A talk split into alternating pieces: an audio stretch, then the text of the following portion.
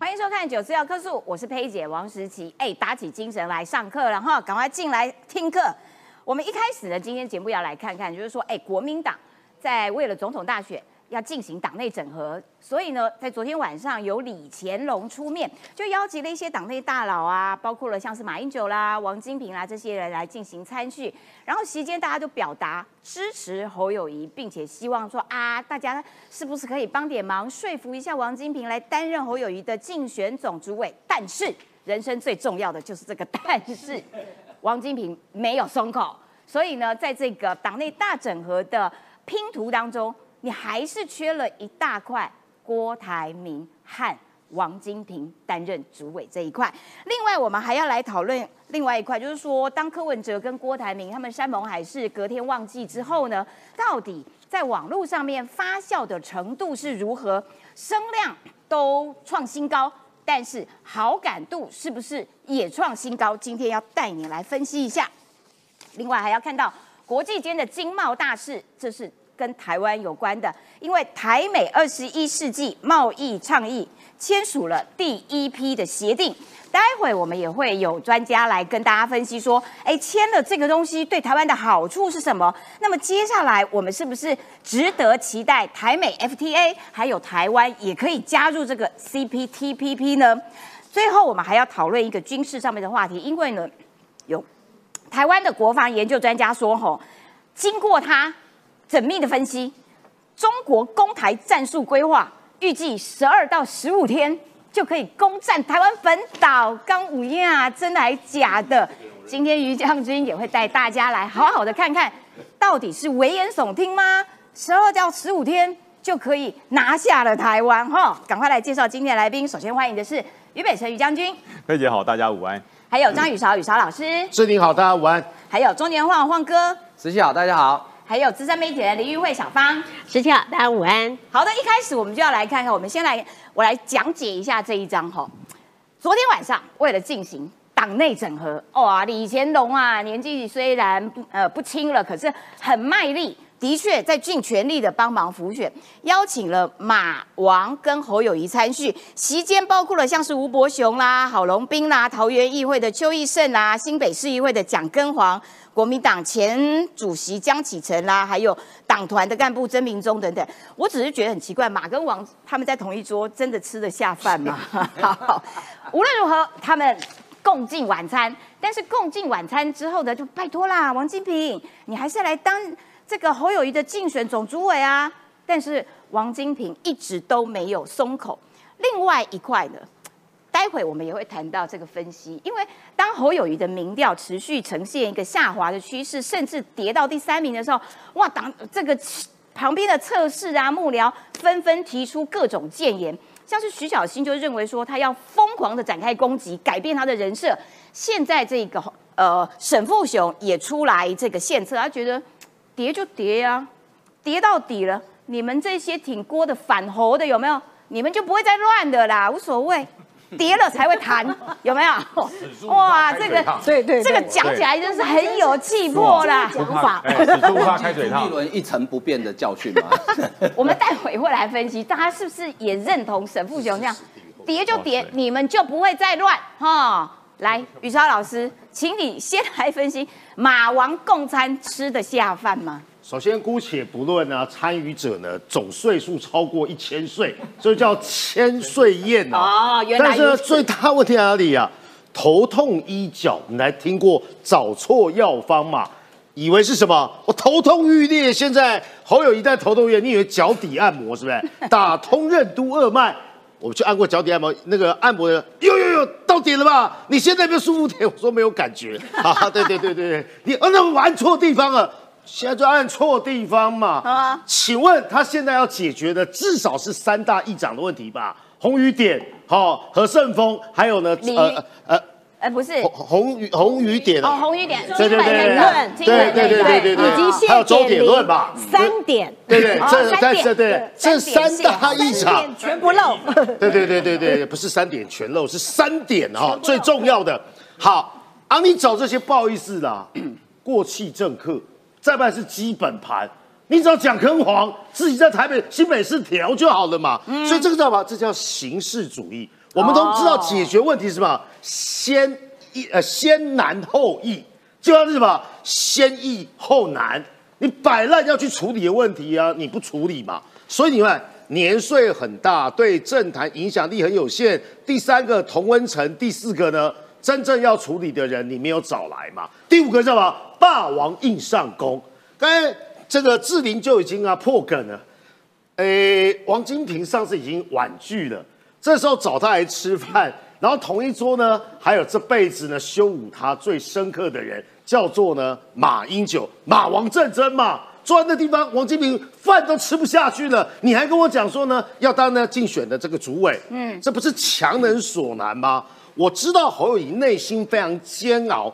李乾隆呢，基本上啊是个好好先生啊，国民党前秘书长嘛，希望也来处理一次调和顶难，好像摆一桌呢这个鸿门宴，大家四四六六就算了，但主角没有来啊，最关键的陈玉珍没有来啊，傅昆奇没有来啊，这才是最难解的那个结嘛，做这东西。问题就是出在那一块，没没错结果你不邀他们来吃饭，很你怪。你找这些人，这些人基本上也没有反对侯友谊啊。对啊你找这些人，要不然就是啊，我支持侯友谊啊，要不然就是呢，我都没有意见啊。啊，你找这些人要干嘛？大概只有一个想法吧，希望透过这些人又过话又带话又传话给谁？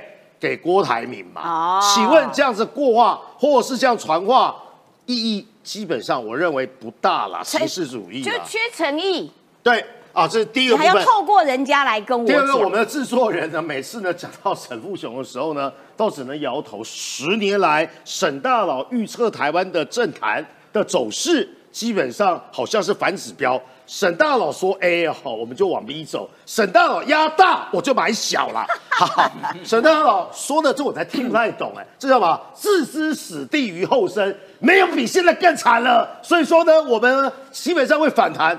啊，你没有听过无量下跌吗？买股票都知道，我最我一定不要做呢，最后卖出的那一个人啊啊！这个时候呢，大家分抛售股票，这个股票就会更惨嘛，变水饺股嘛。他说他好好笑，啊他说如果我是操盘手，我一点都不会紧张，因为明天要掉到那么低也是有优点的，民调跌落很深到谷底才会反弹。对吧？这里面有几个假设语系哦。如果你是操盘手，你不会是操盘手啦。然后呢，民调掉这么低呢，也会有优点。如果你是操盘手的话，国民党才要担心呢，因为你是反指标嘛。那你说呢？这叫谷底反弹吧？如果有 V 型反弹，我只知道只有 U 型反弹哦，或是 L 型反弹。V 型是什么？V 型基本上是很难反弹的，V 型啊，基本上就是躺平主义了。不跌升怎么会反弹？不置之于死地，怎么会有后升呢？且跌升呢，也让党内部部分反侯人士归队，叠升呢，反红人士就会归队，这一句最经典，越危险反而就不会再闹了。你们都是在闹，对，所以呢，你们这些爱闹的，我我我还是怀疑哈，他要不然就是挺郭台铭派的，要不然是我误会沈大佬了。其实呢，你还是民进党埋在那个地方的一个雷，这个逻辑我完全听不懂啦但。是他还是有提出一些有积极正面的建议啊，哈。要拿出抓十个陈进兴的决心，为什么？我手上有枪啊，你当然有决心嘛。但问题是，侯友谊现在有什么？要什么没什么，不是陈信心不是他抓的、对对对对就是你要有抓十个陈金金的 决心但是你没有十个谢长廷啊。没错，这第一个。要在深蓝连金票之中取舍，这句话是假议题，废话，这两者之间有 trade off 关系吗？你要搞定深蓝可以化解恩怨，可是呢，可能会俩孤招毙，年轻人跑掉。你要抓年轻人呢，基本上呢就要养济深蓝，废话嘛，这两者之间呢，两者不可兼得。但问题是，年轻人选票，你说我要年轻人，我爱年轻人就可以吗？哎。你可能可以面对歹徒啦，但是啊，侯友谊连面对年轻人的信心跟自觉都没有，所以说，我都觉得哈、这种东西要是我我当幕僚哦，哦，这个造浪者给老板这样的建议啊，老板会就轰出去，所以呢必须要做步调快、出手狠、内容辣。废话，徐小新都已经讲完了，重点就是他步调有够慢的、啊。他出手呢，基本上啊，就像化骨绵掌一样，看不出啊内力深厚的部分。第三个内容辣，他不辣，讲话不好笑啊，人家柯文哲还比较好笑，所以啊，这样的建议啊，基本上我认为是没有意义的啦。但是这个最近，因为郭台铭跟柯文哲他们两个人在金门的海边海誓山盟，隔天忘记的这一出政治大戏演完了之后，其实就政呃总统大选的这个呃相关的走势来看，的确哦，柯文哲跟郭台铭两个人的声量其实哦，哇哦。红色的是郭台铭，本来本来这个在几个候选人当中，他比较没有声量，但是透过金门看海看月亮之后，咻，直接跳到最高哎。然后柯文哲一向都是声量还不错的啦，然后哎他声量也都维持，然后也的确是呈现一个上涨的趋势。但是人生最重要的就是这个 but，郭郭台铭的好感度却从最高零点七一。降到零点四九，也因此有人就是说啊，好感度降了啦，所以你这个郭台铭的这些选票反而会回流到侯友谊，这个逻辑我也不是很明白。啊，先讲啊，那个讨论度声量高，大部分集中在哪里？我们费尽千丝哈，或者是头都快头痛欲裂，都在想啊，那个一夜情啊，或海誓山盟隔天啊，讨论度最高的是什么？要拿什么歌啊当配乐嘛？KTV 大赛啊！对对，KTV 大赛啊！我也在三立的节目啊，唱《西边的海岸》啊，唱《刚下的爱》啊，唱啊拍谁拍谁我不搭车，对一堆歌，网友基本上是站在看笑话，或是揶揄跟哭手，基本上是放在那个晚上的讨论。忽然白天的两次呢同框，郭台铭跟柯文哲，人家觉得不重要了。或是呢，最早呢，郭台铭本来要出手打赖清德的，居然被海誓山盟洗掉。这第一个讨论度会高。第二个是什么呢？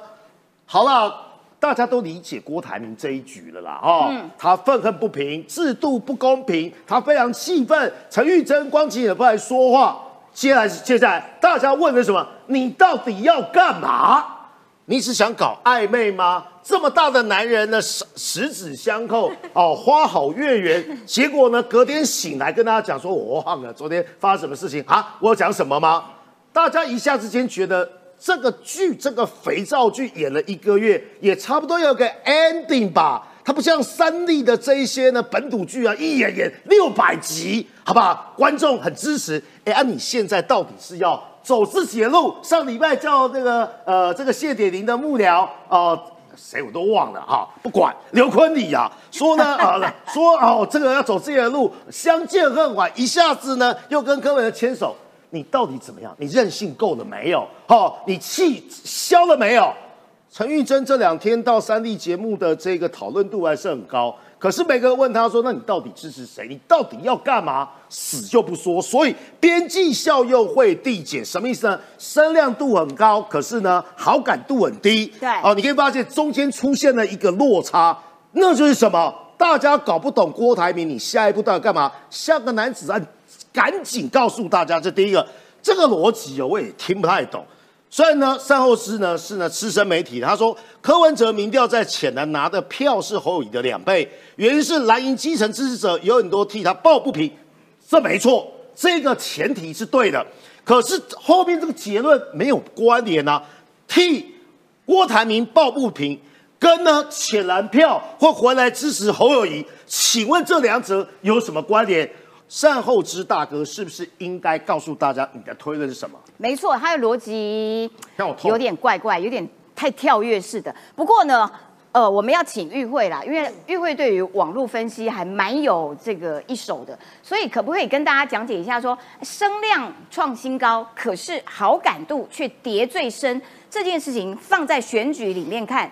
它的实质影响是什么？是因为这是一份的这个数据嘛？因为其实，在网络上面，就声量你来看它的好感度啊，这其实是两回事。因为声量分成好声量跟坏声量，但是好感度是只有好感度，它还有负面声量的部分。我给各位看啊，这是黄光琴在他自己的节目是由 Quick Sick。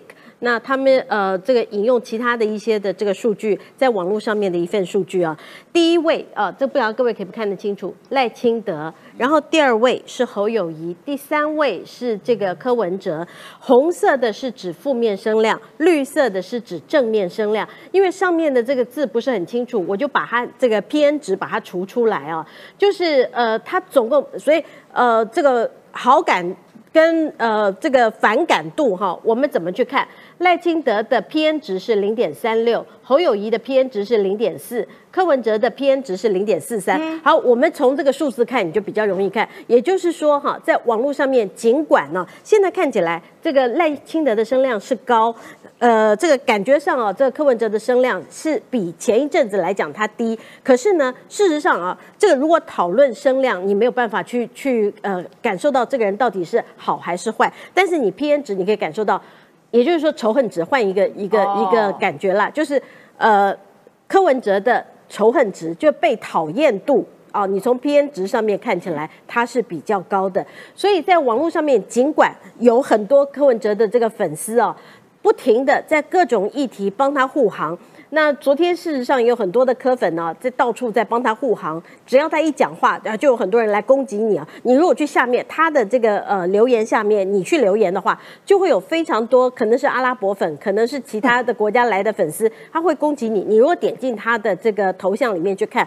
那但是你会从这张数据上面看来，它的 PN 值，也就是说它的讨厌度是比较高，所以你不能光看声量的绝对数，你看 PN 值的时候，柯文哲的讨厌度是比较高的。然后这个数字我觉得更妙哈，他在 QuickSig 上我用念的，因为这个图的字比较小。那他还有讨论到另外一个数字，他说我如果从郭台铭的粉丝当中啊，我们去做分析的话，那呃，唯一支持郭台铭就是呃，不管怎么样哈，这个郭台铭只要出来，我一定投的，非郭不投的有三三点九，那表示愿意接受侯郭配的十二点一，那要罢免侯友谊的也是十二点一哦，所以善后之刚讲的那个就绝对不会存在，因为想要接受侯郭配的啊，这个跟呃想要罢免侯友谊的加起来。是几乎是一样的。另外表示说要投给柯文哲的是有百分之十一点三，其实也是非常接近的啊。所以你如果从这个数字上面来看的话，也就是说郭粉真的存在。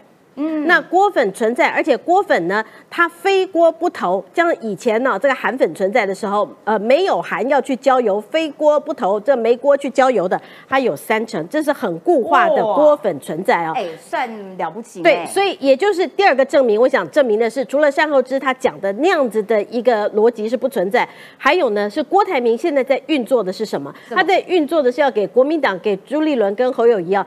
阿明给报仇，今晚被打呀！哈，那所以我现在三成多的是非锅我现在就是要抓住这三成多的人呢，要告诉这三成多的人说，我还要继续玩，玩到七月底。侯友谊，我看你的民调能够掉到什么程度？玩到九月底，如果侯友谊你还撑得住的话，那看你国民党怎么办？你是硬要叫侯友谊自己下台吗？还是有什么办法？最后再给各位看这张图啊，这张图很有趣。那呃，这张图他说国民党征召的这个侯友谊啊。那他的一个结论是，他征召为什么侯友谊的声量会高？原来是征召的过程当中的那一些争议，让侯友谊的声量高。哎，那侯友谊你就完蛋挂点 GG 了嘛？你去年十一月二十六的时候，是因为你选票高，所以你才有声量。你的这个声量是因为来自于你吼吼做代机。结果现在的声量高，是因为争议多，所以这不就完蛋了吗？所以以上三点呢，你就你就知道说现在国民党内有多乱。那像沈富雄讲的那个呢？啊，我想大概人老了，可能他开心就好。而且郭台铭的那三成多的始终的郭粉，其实也造成了郭台铭可以去跟国民党叫板这样子的一个筹码啦。沈富雄呢，其实除了刚刚讲到说，你们这些爱闹的，嚯，你们看到那个情势不妙，你们就会回来。他还讲了什么呢？他就说哦，柯文哲只要选上，我告诉你，我不止送你一栋房子。我头都可以断哇！你这个拜托不要，我觉得这个这个赌注，对，这个赌注有一点这个有点太过嗜血了，好不好？陈富雄在广播节目中对黄伟汉说：“你的听众一口咬定我什么时候要把房子过户给你？房子过户给你是柯文哲当选哎，但是柯文哲怎么会当选？柯文哲当选总统他如果当选总统的话，我头都可以断，什么房子而已，拜托不要，真的不要，沈大佬，我不想看到你头掉下来，这个很恐怖，好不好？好，那他下了这么大的猛药，某种程度是不是反而是在帮柯文哲催票？因为说不定有很多人说，哎，没看过，赶快赶 赶快让柯文哲当选，我们想看看这个奇妙的画面。好，但是我们也要透过放言之前的这个民调的交叉分析来看哈，总统大选支持度高投票意愿分析，在一定会投票的高投票意愿者中，赖清德三十四点一，一定会去投票的。这个你算换算成这个从民调当中解读的话，这些才是最更为趋近真实的数字。侯友谊的二十九点六，反而柯文哲的最低二十二点三，一定会去投票。所以这个部分，我要先请教一下这个北辰将军好了，你怎么样看待沈富雄发出豪语？这是在帮柯文哲催票吧？呃，沈富雄也好哈，然后之前的赖世宝委员也好，一个就讲说，等到侯友谊的支持度冲上百分之三十五，压过赖清德以后，这些人自然就回来。对，怎么冲过？对不对？怎么冲过？所以他讲的是正面表述。那么沈大佬讲的是负面表述，就他已经这么低了，对不对？这些人不会闹，对，还有什么好闹的？都已经到柯文哲那边去，还闹什么？当然不会闹啦，已经带枪投靠啦，还有什么好闹的？嗯，所以你已经跌到谷底，什么时候会谷底反弹？侯友谊除非做了一个非常了不起的事情，才会谷底反弹，对不对？突然间侯友谊说：“我侯友谊。”当选之后，我要把习近平灭掉，哇，马上就上来了。对他不敢讲啊，他不敢讲，对，就算讲了也做不到啊，对，所以他也不敢讲，也不会说，所以谷底反弹的几率极低。嗯，为什么你知道吗？朱立伦有多厉害？大家一直说朱立伦不厉害，我现在觉得朱立伦真的很厉害。为什么？我们都在笑朱立伦的民调一成不变，对，对不对？他却可以让侯友谊的民民调变到一成，你看厉不厉害？厉害，厉害吧？佩服佩服佩服吧？高手。对，对，这不枉我始终的朱家军传染性对对，我自己一层，我还传染给侯友谊。对对对，你们笑我嘛？笑我朱立伦一成不变嘛？我可以让何伟变成一层呃八，好好不好？对，那变成一层八，那了不起吧？所以你你还说朱立伦不厉害？哦，我真的朱家军高手，真是高手。然后朱家军到处跟人家讲什么？你知道？我们没有不帮侯友谊啊，是他的核心幕僚那个防火墙太强了啦。我们一进去他就第一个忠诚测考，你有没有二星啊？是不是来渗透的啊？然后再不行测心跳，都不给我加。对，还要测谎，对，测谎是假的啦，对，没那么厉害。对，就是你忠诚测考没有过，你不能进来。那变得人家选举的什么广纳贤士嘛，所有的人都进来哦，广纳贤士都可以进来。他不是，他把这人当成管闲事，对不对？你不要进来管我的闲事，这是我侯友谊的选举，你们不要乱搞。所以猪的人进不去，嗯，马的人进不去。然后呢，王金平说，那我就不要进去。所以他们说，哎，我们可能来吃个饭，让马英九、王金平对这个他们吃的应该是石锅拌饭了。越越拌越硬啊！我不骗你啦，对，越拌越硬。锅巴。对你想要吃下这口饭，牙口要好啊，对不对？王金平说：“哦，这太硬了，我不要吃了。”对，所以我说他们做这个事情，大头的一起吃饭，我也我们以前也吃过。这些要选举的人到地方来，就找我们这些党部的主委去吃饭。有些人哈，吃完饭以后，下面就赶快哎，你那个谁可以借我借将？你那个谁可以帮助我？这叫做要选举的人。有一种人吃完饭之后就船过水无痕了。嗯，对，哎，那俞北辰他说要挺我的，为什么？我跟他吃过饭了。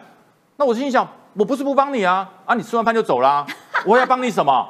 你到底缺什么？我不知道啊。对，难道我吃完一餐饭之后，我就要带着所有的人马到你那边去说，哎，我告诉你，我给你介绍啊，佩姐是网络高手，这雨韶老师是政策高手，对不对？你要搞新闻媒体的话，你就要找晃哥；你要做数数据分析，我们就要找小芳。我有这么鸡婆吗？我带人去跟你推销吗？嗯，你都没有提出需求，你都没有告诉我说你哪里痛。侯友宪只是说哈，我现在全身不舒服，然后找了很多医生来帮他看病。马英九是脑科，对，王金平是神经外科，都来帮他看。请问侯友到底哪里不舒服？他就跟你讲说没有，我全身都痛。那要怎么办？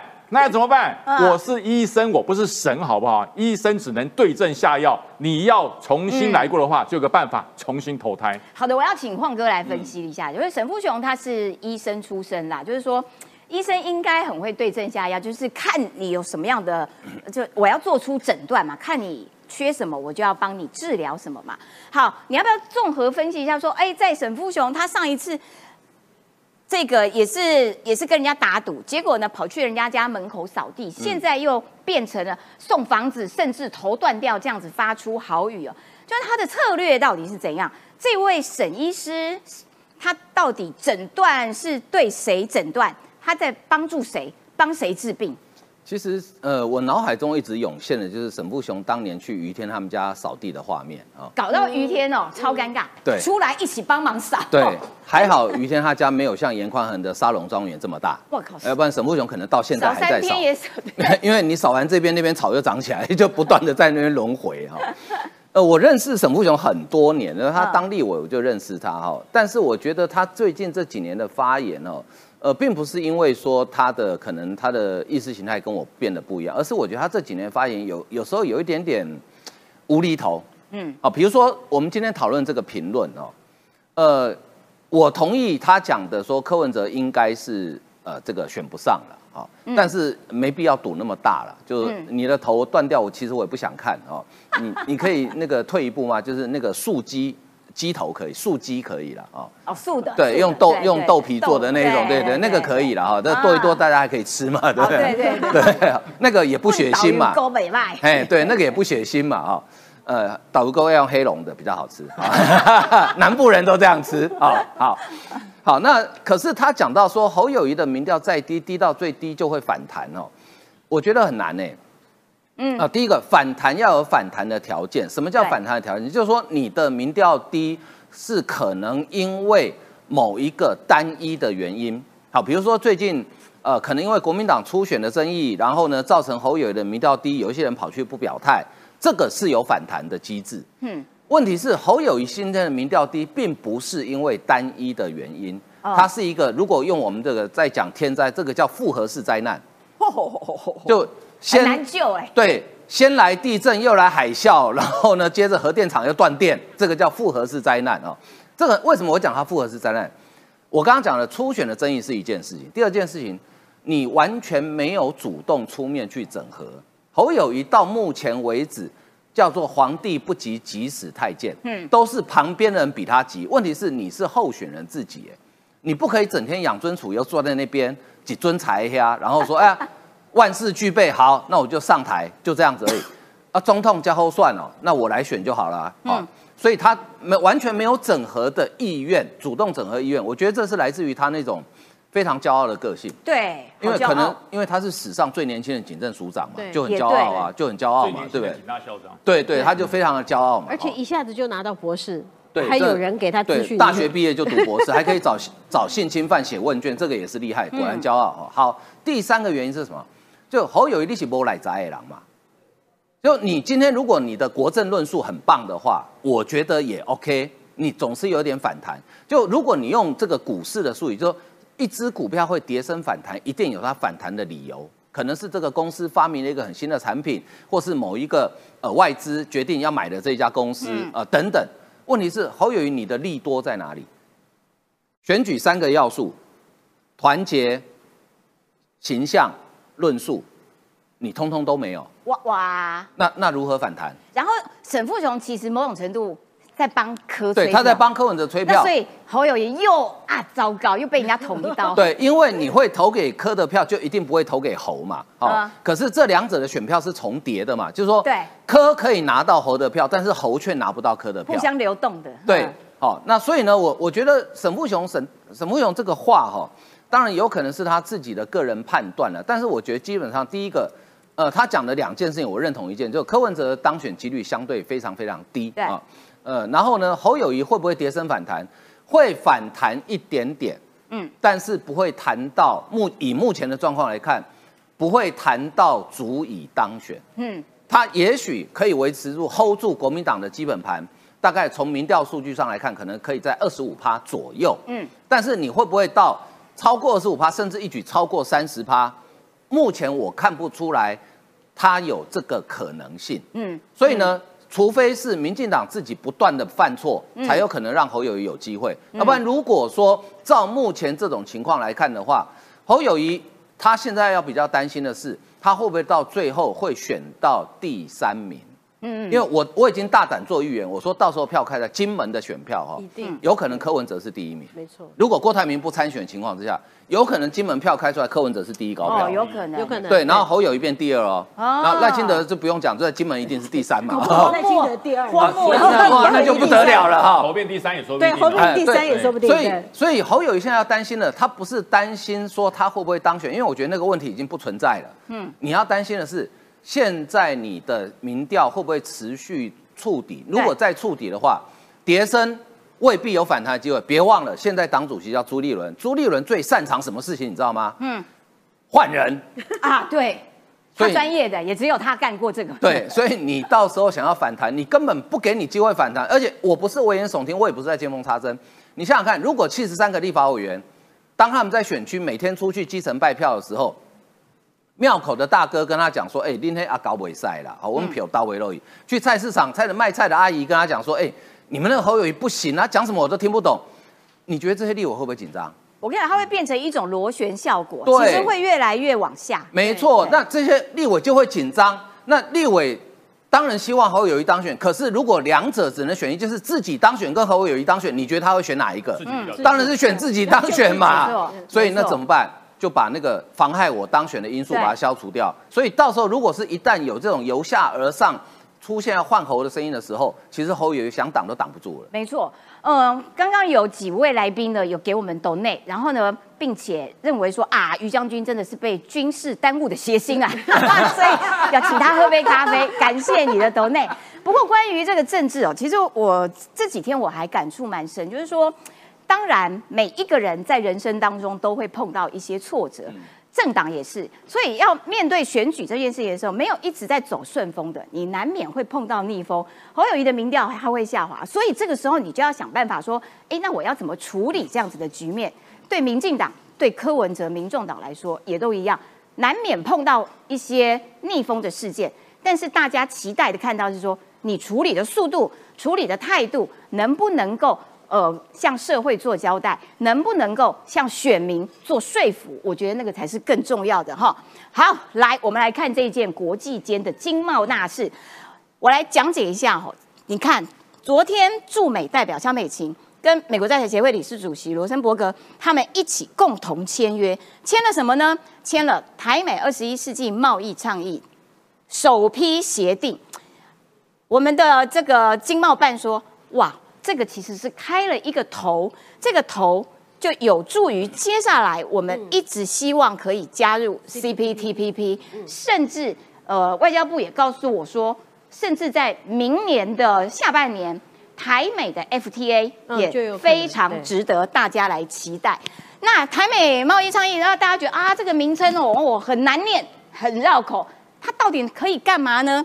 来，它其实处理了蛮多受益对象。我们看这一栏，货运业者、快递业者、报关行、货主、出口业者，受高度监理的，像是通讯啊、医药啊，还有你打算要到美国发展的中小型服务业者、中小企业等等，这些就是第一批会受到实质优惠的这一群人。所以这件事情其实重要性是非常非常高的。那当然，中国一定要跳脚啦，他不跳脚就不叫中国啦。中国外交部发言人毛宁说。美国不可以借这种经贸的名义向台独分裂势力发出任何错误信号，所以他认为这个叫做美国向国际发出的台独的这些错误讯号。那最好玩的是什么？最好玩是台湾啊，国民党的立委赖世宝说，然后你不实质审查台美贸易协定哦，那加剧以美论，也就是说，他跟毛宁好像同一国呢，你 怎么变毛宁的跟班岁喊呐？这个要请教一下小芳了。呃，其实刚才啊，这个呃，实际把受贿的对象讲了很多，最主要我我简单一句来讲，这些都是台湾现在在全球最大竞争力之所在，是这一次我们之所以要签二十一世纪贸易倡议的原因。因为现在台湾在国际上面，人家看到了我们是什么？因为我们的供应链，我们包括台积电，还有今天的这个股票，事实上因为美股涨，那昨天美股涨，所以今天台股在台积电的带动之下，其实今天的台股也表现得非常不错。那台积电带代表的是什么？黄仁勋来到台湾，我们大家看到的是 AI，这些都是现在台湾在全世界最有竞争力的地方。可是呢，台湾因为哦，我们就被中国打压嘛。上个月我们大家都知道，我们连要加入 WHO 的其中一个会议叫 WHA，我们跟人家讨论讨论，我们去当观察员，你看看中国是怎么压着他的那些小朋友，呃，来制止台湾来加入这些的会议。所以台湾如果要循着过去的这些贸易，你要去跟人家签 FTA 也好，或者要去跟人家签任何的协定也好，中国早就在里面。传边边给你的单后，他就是要拒绝台湾，所以我们要如何？第一个要绕过中国的这个呃封锁，这是为什么我们要跟美国来签二十一世纪啊这个贸易倡议的一个架构，这是一个全新的架构，所以台湾才能够摆脱被中国的干扰，那是走是一条全新的路径。这是蔡英文政府从二零一六年上上来以后，我们看到说在外交上面最大的突破跟进展。过去你如果循着贸易的所有的洽签的管道的话，我们大家都很难了。而且美国在国际上面呢，这个不管经济或者是军事都是第一名的强国，所以这个带头大哥直接先帮你开了第一第一道门，后面小这个很重要，大家跟上。所以，因为国际上面啊，这个当然美国是有带头大哥的作用，可是国际上面还有一个规矩，就像联合国的规矩一样，不管大国家小国家，一个国家都是一票。对。那所以大家如果举手投票的时候，中国只要笼络好了那些南方国家，对台湾就是相对的不利。所以我们要如何绕过原先的贸易架构、原先的国际架构，这个是需要创意的。我觉得蔡英文政府在这个外交上面的创意是真的值得肯定的。好，我们看到了那个小图当中哈，这个贸易的这个呃。倡议呢，事实上分成很多块。那我们现在完成的是这一块比较深黄色的这一块。那呃，其中呢，就是有关于法律架构的这块。那这块的讨论呢，就还有国内服务业的规章啦、法律制度啦、反贪腐啦，这些都是国际上面大家共同的原则，一块一块拼起来。对，如果这块呃，如果我们大家能够共同完成之后。马上我们就可以跟其他的国家，他们就法制啦，或者是就这个服务业的规章，他们如果有兴趣的话，就可以依照二十一世纪贸易倡议来跟台湾签。我举一个例子哦，呃，也是在五月份，我们看到了说，呃，美国也是在跟这个其他的国家在 APEC 的时候签到了，呃，有谈到了 IPEF。那个叫印呃印太的经济经济架构，那个印太的经济架构也是从去年开始谈。那印太的经济架构总共有十四个国家，其实也是啊，这个概念是非常呃相近，要。怎么样？我们要跟中国，特别是因为在疫情期间，很多的这个朋友都还有有印象，那时候要买车的时候缺晶片，要买所有东西缺晶片，为什么？就因为中国当时疫情一起来以后，全世界发现说啊，晶片缺乏，如果被中国垄断市场的话，那该怎么办？所以 IPEF 也好。呃，他们就在讨论有关于供应链的问题，所以我们只要这二十一世纪一签完以后，就可以跟 IPEF 的国家一旦呢这个可以合并，我们也可以跟他们签以后，FTA 就非常容易。那台湾未来 CPTPP 也非常容易，这些都是我觉得呃未来应该可以可以预期的。那中国的跳脚，其实这个是可以想象得到的。但是问题就在于说，那中国自己内部的状况恐怕也是多到不像话。这个部分其实小方也帮大家准备，譬如说，习近平不是要当皇帝吗？他取消了这个呃不得限制连任的这样子的这个条款，结果现在呢就传出说，哎，那你没有指定接班人这件事情，会不会使得中国你面对自己内部的经济不好，你的政局恐怕也会有更多的不确定性？这个哈，这个对中国人来讲，或者是对于全世界了解中国历史的人，像雨韶老师来讲，这个是一件非常恐怖的事情。因为中国在历史上面啊，只要隔代指定接班呢，或者是有密诏接班的，哇，那个都是啊。你还记得我们最近的那个雍正，那个柯文哲最喜欢雍正，在那个那个八王夺嫡有没有？明匾哎，那个康熙的那时候八王夺嫡呀，所有只要哈，你你没有呃清楚的，你不是透过光明正大的接。般程序。的话，都会有这样子的情况出现。所以呢，美国他们就去研究啊，中国的历史上面有多少位的这个啊皇帝啊，那他在这个接班上面，因为指定啊的接班人不够透明，不够这个受到大家，然后大家呃群臣如何的来攻击他，形成政变，他们还做了一个研究，这个是中国现在内部啊这个很大的一个恐慌。但是中国现在更大的一个恐慌是什么？中国内部的经济问题，像我们呃这个退林环耕，这个本来就我们之前谈谈过的。那中国现在还干了什么事呢？中国现在跟“一带一路”的国家在追讨他们呃过去欠钱的这部分。哎，这个对“一带一路”的国家实在是非常他惨呢、们都更穷更小，还要迫使。迫使这些国家哈会呃他们的财政绝对是崩溃的。以斯里兰卡已经崩溃了，蒙古呢，以蒙古这个国家，它的外汇存底大概剩下八个月。外汇存底是干嘛？在支付，比如说国内啊，你的一些的利息啊、学校啦，或者是一些基础建设。呃，蒙古这个国家大概在八个月外汇存底也哒哒哒没了，一个蹦子儿都没了那你以为蒙古是最严重的一个国家吗？没有。中国的好朋友那个呃叫巴基斯坦，不是刘和然的那个 那个跟以色列，对，不是以色列的旁边那个巴基斯坦这个国家更惨，两个月到底。哈，所以没有最惨，只有更惨。所以那如果这些国家如果一旦啊，如果呃钱还不出来的话，那这个国家它就破产产嘞它一就跟斯里兰卡一样，它就像以前辛巴威，对不对？一一张纸钞五十亿五十亿这种对的啊！天哪，好惨！那钱到底花到哪里去了？以斯里兰卡来讲的话，斯里兰卡的总统那个时候跟中国借了一屁股的债，他在他自己的家乡盖了一个机场。结果呢，那个那个机场呢，不但飞机没有办法起降，现在被发现啊，被空照图发现，现在都是大象在那边呢、在那边游玩。呃 对，大象不是飞机哦，是大象哦，在那边游玩的一个场域。可是呢，这个却造成一个国家它的经济崩溃，人民是非常非常惨。可是呢，它又颠覆了地缘政治，又颠覆了国际的金融秩序，甚至于因为很多的国家它有一些稀有的矿产，比如说像肯亚，肯亚也是在这些国家当中。锂矿，那这些都是会让中国呢，会成为世界上面其他国家认为中国它的野心会更加明显，因而大家会共同去反制中国的一个标的。的确，就是中国自己的问题多的不得了，经济的也是啦，然后这个呃债务啦一大堆问题，然后政治的稳定度上面都是问题。可是他还是没有放弃三不五时的对台湾来叫嚣，这个部分要请教一下于将军了，因为呢，中国的对台湾的军事的这些威胁，其实还有恐吓持续的不断，然后呢。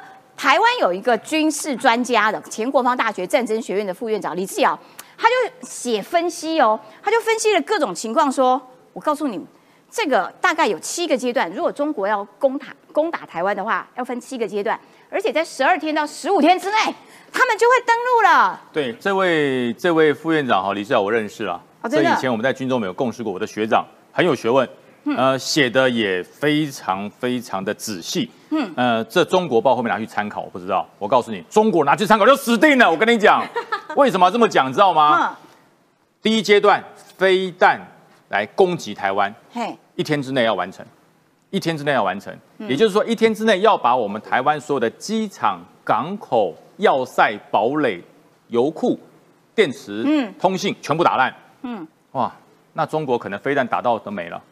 嗯一个机场哈，不，我不要说机场，我之前在节目里面分析过，要摧毁一架万吨对的战舰啊，万吨战舰七十枚，啪啪啪啪啪都要打中，不是才可以一枚摧毁。就就不是一枚哦不是一枚就完哦，对要七十枚。那你想想看，要干掉我们一个机场，百枚以上了，嗯而且都要都要命中哦，不能像俄罗斯那个匕首飞弹，要打人家机场，打到旁边的工厂那不算了哈、都要命中。所以一天之内要把所有的我们的重要设施全部摧毁。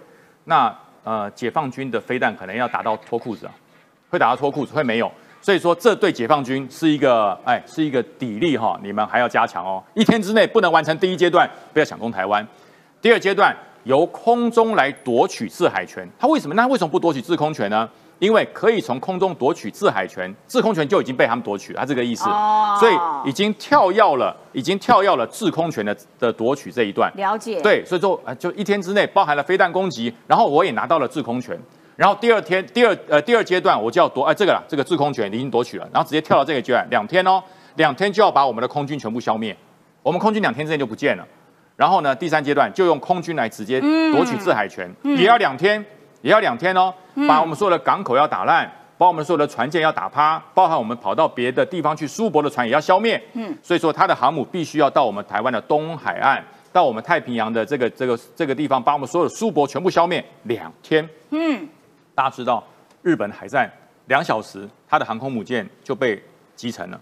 嗯，对，那你的航空母舰到我们的东海岸，你认为我们的反舰飞弹都是吃素的吗？对啊，对，两天之内对对，小渔船我们打得打到，何况你是航母，啊你的航母我不会打沉你啦，我可以打瘫你，我可以打瘫你。所以说两天之内，第一个就是你们的航母，你们的巨大的船舰不能被台湾的雄风飞弹击中，两天之内哦，要求好好训练。然后第四就是登陆的攻击了，就是登陆的攻击哦。你都已经把我们的港口打烂，全部的海滩都打烂了，你怎么上来嘛？你要怎么上来？哦，你要怎么上来？对你港口已经打烂啦，如果港口没有打烂，怎么制海？啊，所以港口打烂了，你要上来，你必须要透过我们的港口来做行政下卸，嗯你才能够兵力增长。所以说你怎么上来，你就上不来嘛。你要透过这个所谓的登陆的方式，对你要上来八万人，那那真的是非常难。嗯我告诉你非常难，所以我讲嘛，这两天之内要完成登陆作战的攻击也很难。所以他说哈，为什么他们可以两天之内？因为海权被他们夺去了，空权被夺去了，基地被打烂了，所以我们的飞弹、战车还有我们的火炮都出不来了。了解，他对。就呃呈现一个台湾完全没有任何反制呃，能力的那个状况，因为都已经被他们打烂了。应该是比照宜兰外海冲浪的模式那种速度上来，哇，冲浪哇就上来了，咻咻，在做梦啊，在做梦两天，然后第五阶段就是哦，我要开始高包围攻坚啊，你不是说我们的陆军都完了吗？嗯，不是说我们的这个地方的守备都完了吗？那攻什么坚？攻坚还要两到三天呢、说的也对不对？所以就表示说没有那么好打，还在。所以要在他空军掩护之下哦，然后就在城城市对我们要逐屋战斗，我们把我们一零一大楼里面一间一间都打下来，要把我们所有的星光大楼、台北市任何地方所有都打下来，多久？两天。嗯各位，你走遍台北市要不要两天？我告诉你，你台北市要玩，你不要说打仗了，这我们在座大家台北都很熟，光爬一零一那一栋就要对花很久啊，光一个台北，你要玩遍两天玩不玩得完？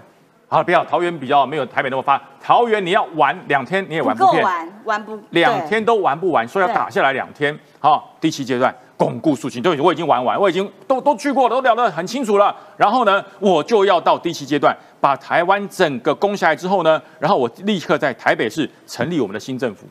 所以这从第一阶段到第七阶段，第七阶段。十五天，台湾就被拿下来了。哦。不过他这个哦是呃这位哦前院这个教授他是分析共军攻台的想法，对对。所以按照共军的完美的这个理想图，比较像是纸上画图的那种概念啊，呃就是因为其实我们这位学长他的学问很渊博啦，他研究解放军也研究的很透彻，所以他也是给解放军一个砥砺，就是说你想 还给讲这个，哎，给你一个底力，你想要打下台湾十五天哦，十五天以后你就打不下来了。啊所以呢，你第一个要把你的飞弹把它训练成无坚不摧，对不对？要很准，非常准。开什么玩笑？对，这两天那个俄罗斯不是在攻这个乌克兰嘛，对对对然后防空飞弹哇一直打一直打一直打呀，到到处乱飞，然后打五十五十枚，乌克兰给你拦到四九，拦掉百分之六十以上。对啊对，所以说你的飞弹要必须要躲过台湾的防空飞弹拦截，所以说还要努力。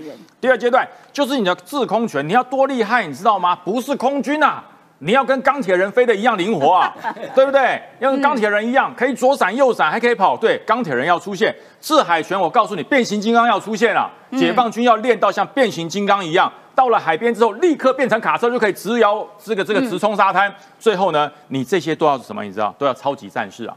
你每一个解放军哈、都要钢筋铁骨，都每个要练神打啊，练神打，枪打不透，炮打不穿，炮火下可以继续前进。嗯这才是解放军能够在十五天之内完成进攻的方式。但是我还要强调一点，解放军从会不会打，哎，从能不能打到会不会打，这两个这两个，我觉得李这个李教授讲的，我这我认同。嗯解放军从能不能打，现在变成会不会打，大家不要看这差两个字而已哦，哦能不能跟会不会不一样。能不能是说他没有这个能力？对，我我在当连长排长的时候，解放军没有这个能力，他没法登陆，没法攻击，没法取得空优。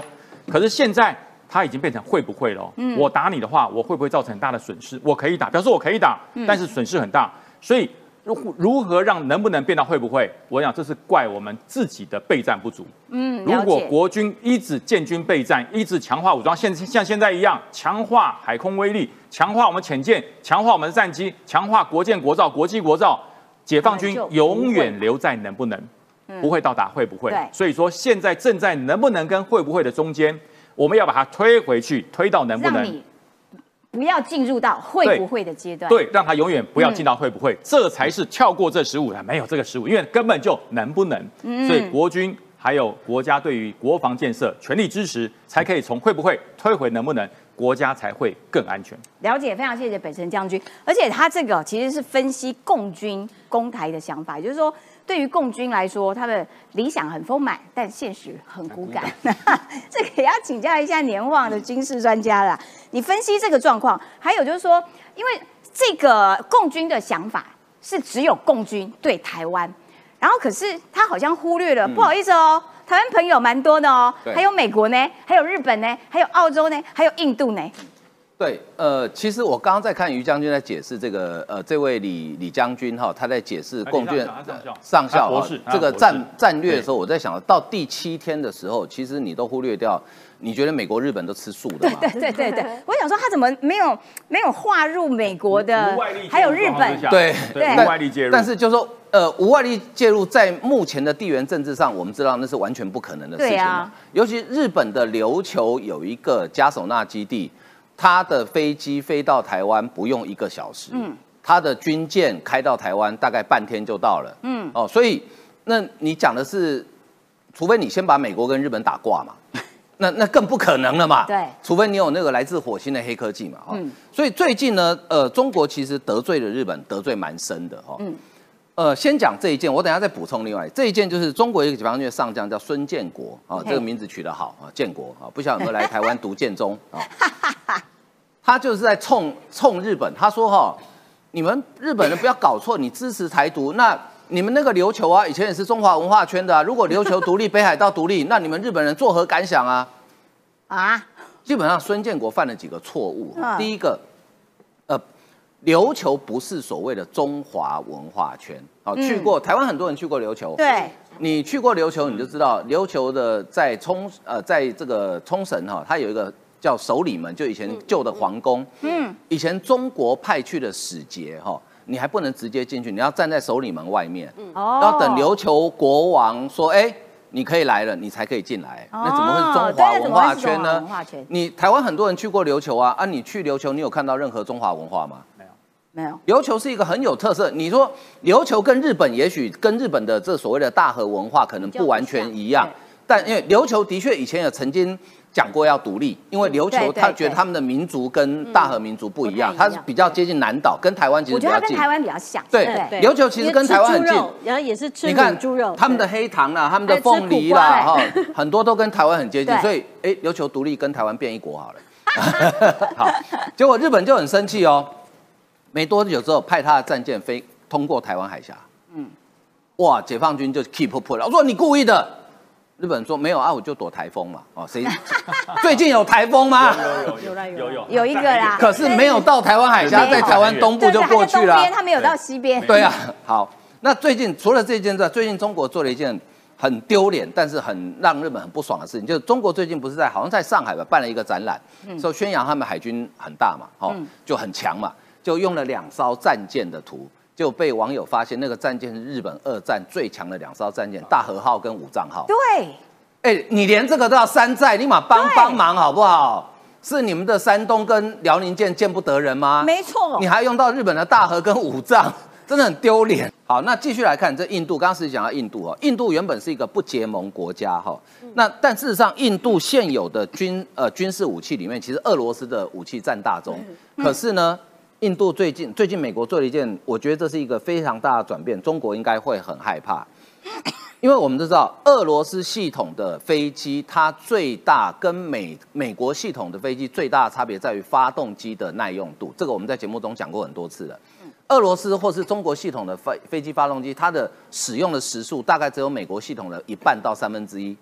美国现在同意已经授权 GE 奇异公司可以在印度生产喷射发动机，虽然不是技术移转。但是它直接在印度生产喷射发动机，代表什么？代表印度的国他们的国机国造，它的发动机的性能也有国建国造，对他们发动机的性能可以得到非常大幅度的提升。哦你知道台湾的 IDF 哈、我们原本当时因为台湾没有能力做引擎，所以当时在生产 IDF 的时候呢，原本是希望美国给我们推力大一点引擎，但是美国因为怕我们反攻大陆啊，嗯，所以就故意给我们推力小的引擎，嗯，哦，所以呢，造成 IDF 它变成它的呃推力比较小，最后最后非得装上两颗引擎不可哦。原本我们是要买采购的是比较大动力，也是奇异的大动力引擎，就推力比较大，但是后来美国不卖，那现在如果它授权给印度，那代表什么？印度未来第一个意义是，印度从不结盟国家变成很明显的跟美国结盟，就符合印太印太战略。第二件事情是什么？第二件事情就是说，以后印度的武器会朝向美制的系统靠拢，那等于是哦美国在整个印太地区多了一个好朋友，而且这个好朋友力气非常大哦。对耶他现在是全球人口最多的国家哦没。有错，人口红利最高哎。而且他跟中国是不对盘的、哦。好，最后来看这个调整，呃，在战略上很大意义，就是它的飞弹部队哈、原本是属于战略空军指挥，现在交由太空司令部来指挥，这什么意思呢？因为我们知道。现在中国一直在发展那个所谓的呃极音速飞弹啊，极音速飞弹有一个特色，就是它发射出去之后到大地层回来的时候，它会采取那一种有点像打水漂这样子，那你很难一般的传统的防空飞弹，你不容易侦测到它的弹道，嗯，因为它是可变可变弹道。好好，那改由太空司令部什么？因为太空司令部顾名思义就是它包含它在空太空中的间谍卫星。它都可以随时在盯紧你所有有没有可能威胁到我美国或是呃盟邦的飞弹系统，所以改由太空司令部，它最大意义就是它的预警时间可以提早很多，那也可以让它的防空系统可以有更多的运作时间。那你说这个针对谁？绝对不会是俄罗斯，当然是针对中国，所以这个是一个战略上蛮重大的调整。呃，对中国来讲，他以后想要攻击美国，或者说想要攻击美国的盟邦，比如说日本、韩国，包括台湾，它的难度会增加非常多。了解，好，我们还有一个，就是说中国成为这个大家针对的目标，但因为节目时间的关系，本来要请雨韶老师来好好的帮他解答一下、解释一下中国为什么老是喜欢干一些偷鸡摸狗的事情，但是呢，嗯。今天就让雨韶老师当这个通告费小偷好了，我来帮他，让他戏份轻一点，我来帮他讲，就是为什么，就是说，呃，中国呢，就是老是喜欢干一些很奇奇怪怪的事情，譬如说阿拉斯加现在呃成为了中国的目标，他们呢就用什么方式？他们就用游客，我假装游客有没有？我就跑到阿拉斯加玩啊，玩着玩着我就迷路了。那我在哪儿迷路呢？我在人家美军的军事基础设施里面迷路。拜托你把帮帮忙，你根本就是假冒的嘛。然后后来结果，因为人家军事基础设施里面当然都有门禁管制啊，然后说哎怎么有个陌生人，而且还是东方人，说哎呀我迷路了，我迷路了。结果他们都用，他们都被当成间谍给逮给抓起来。台湾玩过啊，很玩过啊马英九当总统不是基隆路那超多的。个资通中心也有一个共谍，姓马的共谍迷路，产对山就是说要去港口。也有，很糟糕，就是说他们永远都在用这种偷人家东西的，然后呃想要去窃取东西这样子的方式。而且啊你知道韩国就是中国啊，中国不是到处去买房买地，然后呢跑到欧洲也在那边买啊，然后跑到澳洲也在那边买。最近韩国发现说。Oh Oh my God！我们的房舍卖给外外资最多的竟然是中国，而且已经买到了五十四趴。就是说，一天到晚用这种方式，这也难怪大家要针对你，因为你就是讨人厌。好的，今天节目时间到了，我们下礼拜一，拜拜。拜拜拜。拜。